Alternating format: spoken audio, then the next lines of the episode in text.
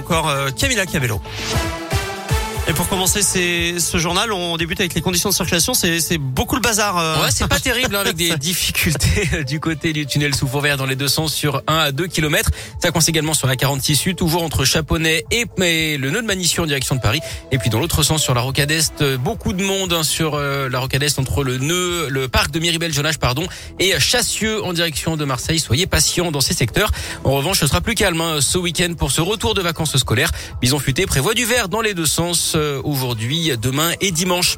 À la une, le recours au pass sanitaire autorisé jusqu'à la fin juillet 2022. Le Parlement vient de donner son feu vert en adoptant le projet de loi vigilance sanitaire ce matin.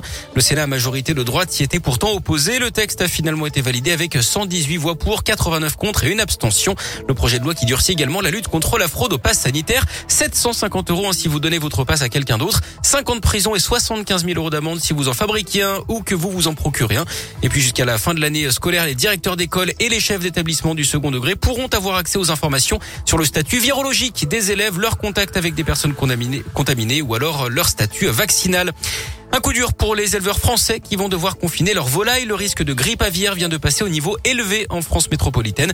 En cause, la multiplication des cas dans les pays voisins d'après un arrêté publié aujourd'hui au journal officiel. Confinement pour éviter les contacts avec les oiseaux migrateurs. Et puis le début du procès après la violente agression d'un policier à Lyon en juin 2020. L'homme avait été frappé par plusieurs individus alors qu'il rentrait chez lui avec sa compagne. Les agresseurs l'avaient notamment insulté, je cite, de sale flic. Ils seront jugés cet après-midi à partir de 14h. Alexandre Benalla bientôt fixé sur son sort. L'ancien proche collaborateur d'Emmanuel Macron est jugé dans l'affaire des violences du 1er mai 2018. Aujourd'hui à Paris, la justice devrait rendre sa décision en début d'après-midi. Il avait déclenché la polémique en pleine épidémie de Covid. Le professeur Raoult est entendu ce matin par la chambre disciplinaire de l'ordre des médecins de Bordeaux. Deux plaintes avaient été déposées contre lui par des confrères pour des entorses au code de déontologie. Le professeur Raoult risque gros d'un simple avertissement et une radiation. Une décision est attendue entre 15 jours et 8 semaines après l'audience. Des poursuites avaient déjà été engagées par l'ordre des médecins des Bouches-du-Rhône contre lui.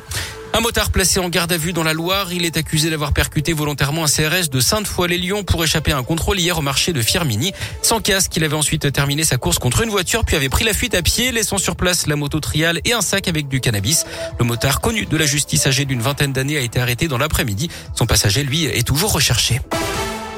En foot, le début ce soir de la 13e journée de Ligue 1 avec Lens face à 3. Lyon sera à Rennes dimanche à 20h45. Les Lyonnais, on le rappelle, hein, qui ont validé leur billet directement pour les huitièmes de finale de la Ligue Europa hier après leur victoire 3-0 contre le Sparta Prague. Et puis également du tennis au programme aujourd'hui avec cet énorme défi pour Hugo Gaston.